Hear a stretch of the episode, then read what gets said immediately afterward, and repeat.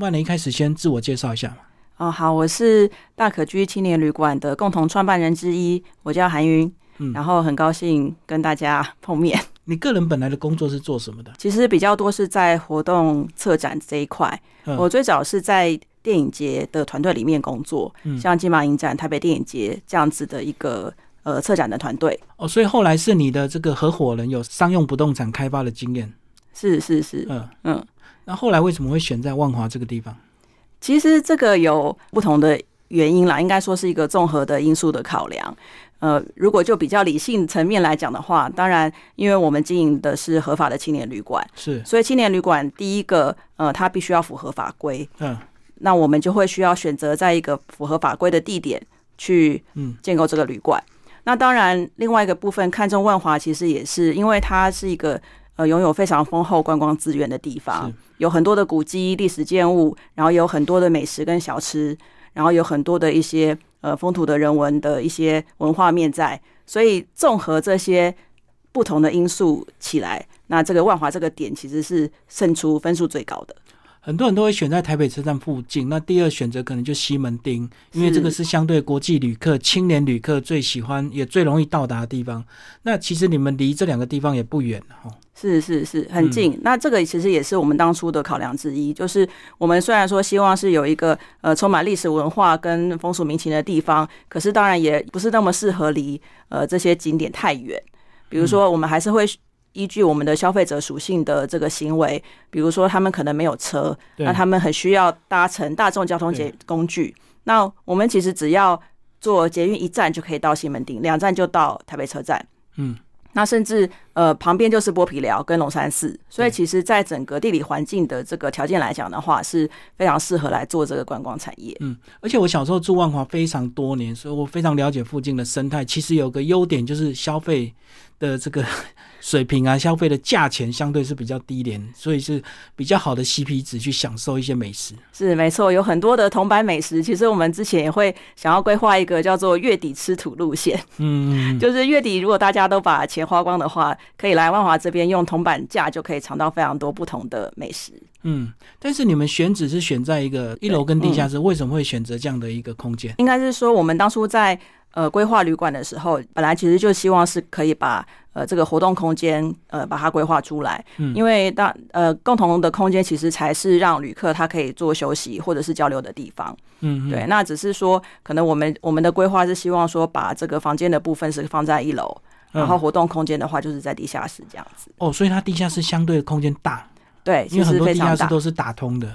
其实其实蛮大的空间。因为以这个青年旅馆来讲，其实有时候社交是反而是更重要。那睡觉其实倒是还好，是是其次，对。嗯，因为就是有些人就是为了交流嘛。因为其实以我们的客群来说，无论是背包客或者是自由行的这些客人，其实他们在呃外面旅游的时时间其实非常长。他可能早上也许九点十点他就出门了，对，嗯然后晚上可能也是十点十一点之后他才会回来，所以基本上他回来就只是需要洗澡跟睡觉。对那只要这个呃功能有符合他们的需求，那他们可以花比较相对来讲成本比较低的价钱，在当地可以停留比较长一点的时间。那反而是一个比较好的事情，因为他们喜欢花时间去认识当地的文化。嗯，而且他们的这个模式大概就是有些人是一早赶快出门，那有一些人可能我今天安排休息日，我就完全都不想出门，所以旅馆的公共空间或者是一些社交场合对他来讲就非常重要。是，然后我们也有客人是反过来，就是他是玩晚上，然后白天在睡觉，也有。嗯嗯，嗯对。那操作到现在其实都非常顺利，对不对？因为一开始选址正确，那其实你们价位又很精准的对到这些国际青年。是是，其实我们的外国客人，呃，在没有疫情的状况下，嗯外国客人还蛮多的。那后来疫情之后就开始深耕万华区，就跟政府好像有一些合作案，也帮忙去推动了很多这个万华在地的一些文化产业。对，其实这是我们一直都在做的事情。嗯那其实我们一开始的想法就是说，如果我们想要在这边长期经营这个事业的话，那当然会希望是跟在地有连接的。所以无论是呃我们自己办活动，或者是有跟政府可能有一些呃补助的部分，那都是希望说可以把万华的在地文化发展出去。那因为观光产业它其实是一个综合性的产产业，对，不是说哎、只有我们旅宿好，其实就会好。那反而是应该说这整个环境也对整个街区对因为大家一定会去走走逛逛嘛，所以周遭嗯还是要联合的带动起来，是对旅馆是最大的一个帮助。是是，嗯嗯嗯。可是大家做到一个规模，大家都会喜欢用策略联盟或者是开分馆、开分店，降低它的成本，然后提高它的这个旅馆数。为什么你们没有走这个更多县市去找更多的这个青年旅馆的选址？呃，其实一直有蛮多人在问，但是呃，我们是希望说至少要先把这个万华这个地点先把它经营好。那其实也是要看整个市场的一个走向。那如果像这两年疫情的疫情的这个影响，可能就比较没没有办法。嗯，对啊，因为有时候走这种经济旅馆，有时候大家会走一个规模，对不对？是是。就床数越多的话，相对成本越低。是是。所以你觉得二零一四年经营到现在，你觉得还还需要一点时间吗？还是因为就是疫情打乱了你们整个的一个计划？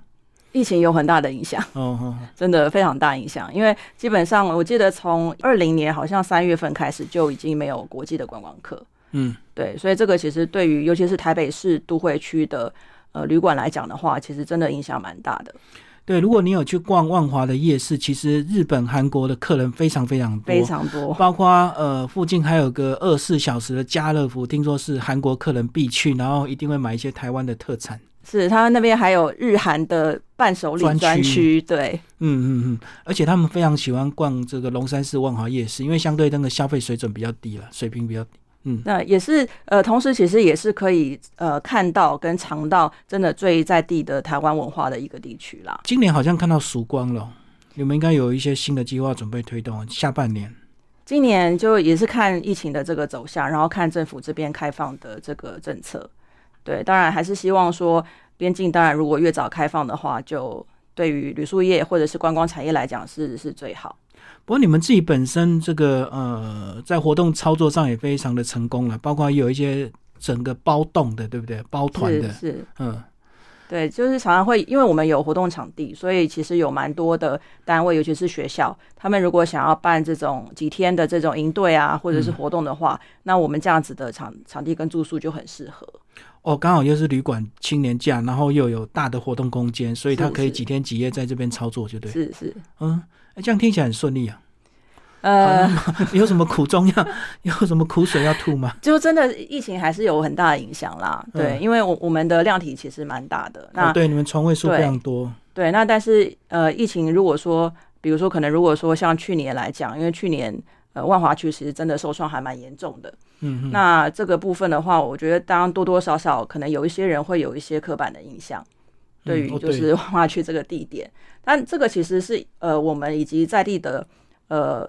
朋友在地的居民一直想要去打破的一个刻板印象，嗯，但是确实这个复苏的力道是没有像其他外县市这么的快，嗯，对，那那因为之前的媒体真的是报道的太对太极端了，嗯，所以呃，我们等于是慢慢的要希望可以重拾消费者的信心。需要一点时间去淡忘。不过我觉得这两年对很多人来讲，他反而会得到一些意外的好处，就是他会盘点他个人的生活啦，或者是各方面，然后哎，好好冷静下来。因为过去我们都太匆忙了嘛，很多事情。嗯，你们过去其实一路发展，刚好这两年，你们自己有没有遇到一些什么新的醒思或新的一些想法？其实其中一个，我我觉得也是因为疫情的关系，就让很多包括像我们或者是其他在地的店家都有思考一件事情，就是如果当疫情这样子的状况再度发生，然后导致没有消费者呃来到实体的店面的时候，那在线上的部分或者是所谓数位转转型的部分要怎么去做发展？那这个我觉得呃大家也因为去年疫情的关系，有开始认真的思考这个问题。对，那以我们自己的做法，就是我们在去年疫情比较严重的那两个月，我们其实自己有建了一个呃呃，算是电商的平台。嗯，然后电商平台其实也有协助一些在地的店家做商品的上架，然后就就是写以呃直播的方式去做带货跟销售。自己下来吗？对，对对对，我觉得也是。呃，一方面其实也是协助在地店家，那一方面其实我们也是试着在找出一条新的一个路，就是数位转型的路。因为过去大家都是实体店面嘛，那当然在平常没有疫情的状况下，生意可能都都很稳定，没有问题。可是如果说有这样子的一个事情发生之后，那要怎么去加强这个网络的线上的这一块？那我觉得可能大家会比较有一些的想法。会想要去做尝试。对啊，万华在地的这个店家，包括百年的老店，其实非常多，对吧？因为是万华非非常的早，但是他们可能在数位这块就是比较弱，是刚好可以跟你们的平台做结合，是是也是个敦亲睦邻嘛。是，就是大家互相帮忙啦。对，那嗯希这是希望说整个街区可以一起的共好。嗯嗯嗯对。哎，那你们自己的旅馆定位的部分有做一些数位转型吗？比如说线上选床这样的一个位置，我们看电影啊都会有那个线上选位嘛。那有些人很喜欢坐那个边边角角，或者是有些人喜欢正中间的。那我相信这个单人床铺这样，一定有些人特别喜欢某一个位置，对不对？呃，通常是下铺啦，啊真的吗？因为上铺还要爬楼梯啊，通常是下铺。可是，呃，坦白讲，这个部分可能比较没有办法开放自由选择。但但是我们本来就在用的数位系统，比如说像订房系统，或者是一些呃自己我们就是所谓饭店的一些管理的系统，其实那个都就已经本来就是数位化了。嗯，对，那对我们来说的数位化，就是一个除了这个电商平台之外，当然我们也会希望说，在可能在某一些呃广告的投放的部分，那可以有可以呃多一点的一些帮助。嗯，对，那嗯。可能之前也许没有做广告投放，对，那可能现在会透过一些广告投放的方式，或者是一些呃文章的曝光等等的去做这个行销。其实我觉得台北市的青年旅馆应该非常多，对不对？因为是主要的这个客户群都在台北。大概百分之八十到九十的呃国外的客人一定会到台北，嗯嗯，对，嗯所以其实确实台北的青年旅馆数量是蛮多的。所以你们平常有没有什么一个交流的一个这个协会啊？青年旅馆的一个什么产业发展协会，呃，有，因为也是有这样的单位啊。有，其实有。那呃，当然我们也认识一些同行，嗯对。那如果说有一些共同的事情要讨论的话，是会有一些聚会。嗯，那我知道这两年疫情，政府有开放一些旅游补助观光，或者是包括这个呃两天一夜的这个国旅。诶，那对青年旅馆有没有帮助啊？在这一块青年旅馆，因为呃补助的部分的话，像好像比较少，都是针对饭，店或应应该说是金额的关系，因为青年旅馆的这个定价比较便宜一低点，对所以大部分人我想应该还是会拿去住饭店比较多。嗯，他会感觉 CP 值比较高。是是，嗯嗯，哎，那如果少掉国际旅客这块，呃，在国人的住宿有接上来吗？或者是说国人会喜欢住这样的青年旅馆吗？客群还是会以年轻人为主。嗯，对，因为呃，商务客或者是亲子这样子的客群基本上不方便还是对他们考量到说可能便利性，或者是说呃硬体的设备等等，他们还是会以饭店或者是商务旅馆为主。嗯，那年轻人的话，就是呃，说真的，就是可能在费用上面是比较他们能够负担的。嗯嗯不过我觉得你们还是蛮贴心的，就是说如果男女朋友的话，也不用说真的各睡一间，还是有男女合宿的房间。对，对对我们是有混住房。讲一下你最近配合这个万华产业开了不少直播，你到处乱跑，然后开直播，然后是还有人帮你们长进，是是那是一个什么样的活动？呃，其实是去年我们有做呃一个在地创意坊的一个计划。嗯那这个计划它是辅导一些在地的店家，呃，包括像企业管理或者是数位行销的这个部分。嗯，那因为去年疫情的关系，所以其实本来照理说某一些的规划是应该有实体的这种小旅行或者是导览。哦，那因为疫情就没有办法走实体，那就改成线上。那线上的部分，我们就想说，那就靠直播来帮大家来做这个销售跟介绍。所以就至少我们辅导的学员，就至少呃，大概每平均每一每一间至少会有一到两次的直播。嗯，对。可是我看你几乎都是主持人呢。对对啊，然后再因为其实搭配一个来宾这样，对，因为我们对他的状况比较熟，是嗯，比较好带领话题，就对。对。因为其实我们在万华差不多今年应该算第八年了，所以跟很多在地的伙伴其实都非常的熟。那我知道大可居其实还有很多周遭的品牌嘛，包括大可乐啊、大可食、大可物、大可行，这么多品牌，你们怎么样去彼此策略联盟？呃，以大可居来讲，它就是跟住宿相关。对，住、嗯、对，然后大可乐创意空间就是我们的活动场地，是，我们也有在做活动场地的租借。嗯，对，那大可大可食的话，那这个部分目前是比较先暂缓，也也是因为疫情的关系，就比较对对对暂停了。对，嗯那其他的部分其实观光产业它本来就是包含食衣住行娱乐，那我们是希望说至少这两个大可居跟大可乐这两个品牌先站稳之后，我们再再去带动其他的品牌。对，那其实下一个呃原本叫大可物啦，可是其实我们后来是这个电商的平台叫做大可选品，对，嗯嗯，其实你们的是选物，对对对，就是选物的部分。所以是以万华周遭的商家为主，就对。先发展起来，比例上会，呃，应该说我们在思考这个电商平台的时候，因为跟其他的电商比较成熟的电商平台比起来，我们相我们的投入相对来讲算是比较晚的。嗯那当然资源可能也没有像本来就在做电商的人那么多，但是我们是想要做出一个差异化，或者是是为我们的电商平台去做出一个产品的特色。那我们的特色基本上，呃，我们在万华，其实万华有非常非常多很特殊的，或者是呃坚持这种传统风味的一些好的一些商品。那我们也会希望说，可以把万华的商品带出去给其他外县市或者是台北市其他地区的人，然后呃突破这个地理上面的限制。那所以基本上。目前的想法是会希望是先以万华的特色为主，那当然有其他很不错的一些优质的商品也会列在我们的选物的范围之内。哦，对啊，反正是走电商嘛，所以也没有距离的限制。是，哎，如果跟外县市的话，你们是怎么样产业进行交流啊？其实这段时间真的是比较多是在处理，就真的是呃家务事啊，本本业的事情。是啊，对，那外县市说实在话真的比较少，但是因为有参参与政府的一些计划，所以其实还是会去外县市做一些采访跟交流，然后也看一下说别人是怎么做的。嗯，对，嗯那所以基本上大概会比较像是朝着这个所谓地方创生的方向去走，嗯所以我们去采访的单位，他们本身在在地也是做呃。也是做这个地方创生相关的事务，对啊，后来才知道，其实民间单位那种产业发展协会其实非常的多。是嗯，是是大家都会自己去找一个生存之道，然后彼此找一个相似或者是能够合作的伙伴，大家经营一个协会，这样子互利共生。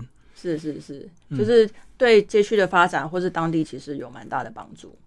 不过我觉得这个跳脱疫情不讲啊，这个经营青年旅馆的员工非常重要，因为他一定要非常非常的热情，很喜欢跟这些外国来的客人互动，是对不对？因为他们年轻人一定会问东问西的嘛，是是是，很多很多。所以你过去有感受到员工不容易，对不对？可能很多人会认为说，员工一定要会说外语，嗯，因为有时候可能他们他们会问嘛，或者是有想要呃怎么讲，想要参加面试的可能会问。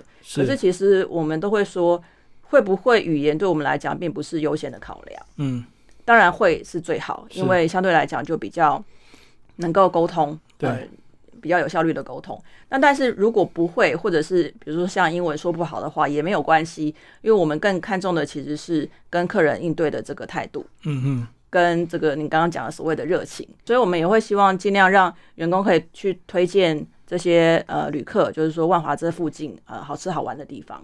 所以员工教育训练很重要，你是常常就要办教育训练。其实都会说对，然后基本上在在这边待久了，其实待久了也会了解说，哎，像万华这边在地的一些呃蛮跟别区可能台北其他区不一样的一些感受。嗯，对。哎，那国际宣传怎么样？国际宣传是非常重要，就是可能是还有英文网站或者是怎么样。呃，像我们的官网是有四种语言，嗯，对，像有中文、日文、英文、韩文。是，对，然后像呃，基本上我们在做这个销售的通路，就是在一些比较大的一些呃平台、订房平台，比如说像 Booking 或者是嗯这一种订房平台。那当然在上面就会秀出说我们一些呃基础的资讯，然后我们的包括像我们脸书或者我们的 IG，那都会有一些除了介绍我们自己的馆内的环境之外，或者是什么优惠方案之外，其实反而我们比较多的篇幅是在介绍万华。哦，对，就是可能拍说呃万华的某一些呃店啊，是，呃餐饮食啊，或者是像有一些其他的一些景点等等。那像我们，因为我们过去其实有收呃实习生，嗯嗯嗯，无论是国内或国外都有，所以有些国外像我们过去比较常收的是日本的实习生，是打工换宿吗？呃不是，他是实习。哦，对，那当然，我们有提供他住宿啦。是，那实习的话，他们就会，我可能就会请他们说去经营这个所谓社群媒体的部分。哦，对，比如说，哎、你你你，等于是你也是旅客的身份嘛，是，那你来台湾玩，你觉得有什么店哎还不错的，就可以介绍给其他的其他国家的旅客，或者是甚至是台湾人。有时候他们走到很多店或什么事反而是我都没有去过的，哦，他们自己去找到他们自己的去找。秘境，对，所以都是相关科系就对了来实习。不一定不一定，哦，真的哦，对，不一定。就是我们基本上也不太看科系，对，嗯只要他有呃具备相关的技能，比如说你会呃写文案，你会拍照，或者是你有剪辑影音的这样这样子的一个技能，其实就 OK 了。嗯嗯对，需要下广告到国外的媒体吗？我们比较没有这样子操作，原因是因为其实每一个国家的这个呃广告的受众其实不太一样。当然现在可能有，但是当我们那时候初期刚开始的时候，其实有找过几间行销公司、广告的投放的公司，但是操作到国外投广告投放到国外去的比较少。嗯，对，多半他们是操作国内的。反正他要来台湾，他自然就会搜台湾相关的网站，就对了。是那只要有他们语言的界面，他就会很容易阅读。是，嗯，就不一定要下到他们当地的一些媒体。对，因为其实每一个国家的受众，他接受这个资讯的方式也也不同。比如说像日本，他可能反而是有的时候可能是杂志，他透过纸本的这种杂志来认识台湾啊，或者是说他可能也许从 Twitter 或者什么。那相对来讲，可能日本人用 FB 的反而对，比较少一点。那可能如果是别的国家又不太一样，所以这么多的国家也有点难说去选择某一个国家去做投放。对对对，对，那全部就就更不可能。是啊是啊。对，我们最后讲一下大可乐的那个开放空间，你们过去有办哪些活动？因为其实那个开放的地下室非常的好用，而且空间是够大，是地点又方便。非常多的种类耶。因为我们刚开始的时候，当然因为我们的思考的方向是说，只要是跟旅游、跟音乐、跟艺文相关的，嗯其实都、都可以在这个空间里面发生。那像我们过去举办过系列的这种旅游讲座，嗯嗯嗯，但是是以主题式的方式进行。比如说，我可能这个月是呃都讲泰国，那下个月可能都讲日本。那我就是泰国的部分，我可能会找可能有不同的切入点，比如说我找泰国讲泰国旅游的，嗯或者是我播放泰国的电影，或者是我可能找一个跟泰国的职业相关的讲师，嗯像我们之前有找过教泰拳的老师，嗯哼，对，就是主要的目的都是希望。对，都是希望让大家可以了解这个国外的文化。嗯嗯嗯，你们有跟旅行社合作吗？旅行社比较少，对，因为他们好像都是团体哈，你们都是个人背包客嘛。对，比较少一点。对，呃，下一个阶段你们未来有没有什么规划？未来的规划其实希望可以在真的是往地方创生的方向再继续扎根，嗯嗯然后希望可以有一些资源是可以辅导其他的店家。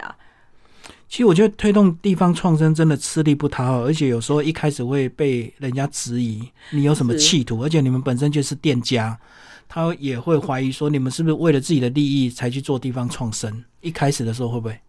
呃，这个部分倒还好，但是确实是蛮辛苦的。嗯，对，因为呃，说实在话，行政的程序、行政的作业是非常的繁琐。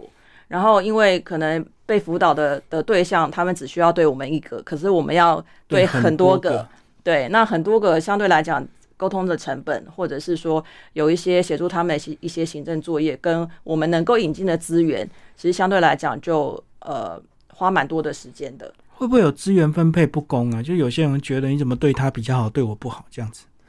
这个部分，呃，其实我们的资讯都是公开，比如哦说我们要、要呃希望招募可能某几间的话，那当然如果你有兴趣，你就你就可以来跟我联络。那当然，其实以店家来说，他的本业当然是在在做做生意这个部分。对啊，那其实相对来讲来讲，参与这样计计划，其实也是需要花一点时间。可对生意好的店家，他可能会觉得这个东西是可有可无、欸，反正我只要钱赚够或者是够用就好了。所以我觉得这要看经营者的思维啦，对然后就是说看整个街区大家对于这个街区的发展是的未来的想象是什么。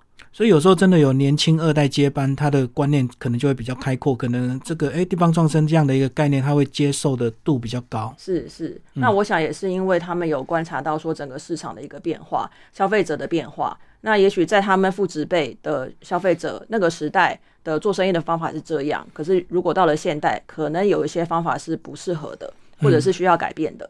那相对来讲，它的接受度就会比较高。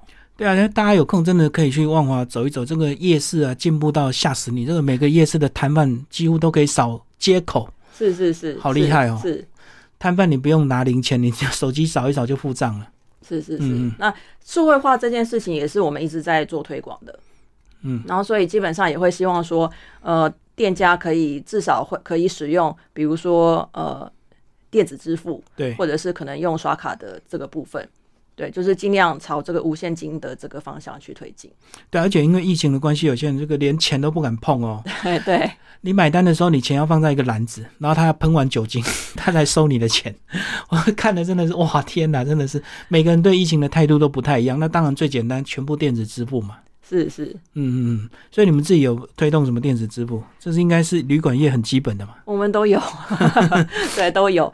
呃，其实一开始就有了，对，那也是方便消费者他去做这个呃，就是电子支付的一个选项。所以包含像甚至有些国外客人他要用一些，比如说像支付宝或什么那些，我们都有。嗯嗯，讲一下你个人好不好？这个经营二零一四年到现在也非常多年的时间。是应该自己感受最强烈，对不对？因为你每天来来去去，看到这么多游客，或看到这么多实习生，这么多店家来来去去。其实当然就是说，这个服务业有有辛苦的一面，当然也有很很很好的一面。那当然，呃，客人的好的回馈，其实就是我们最大前进的一个动力。那如果说有遇到比较不好的一些 OK 的话，当然就会比较挫折，或者是觉得比较嗯麻烦一点。你打算写个大可居的故事吗？旅人的故事？其实要写的话是有非常多素材可以写的，因为发生的事情、发生过的故事真的是很多。然后大家都会期待爱情故事。如果是你是单人背包客，都会希望在旅馆里面遇到另一半，应该有这种故事，爱情故事有有发生过，有结果吗？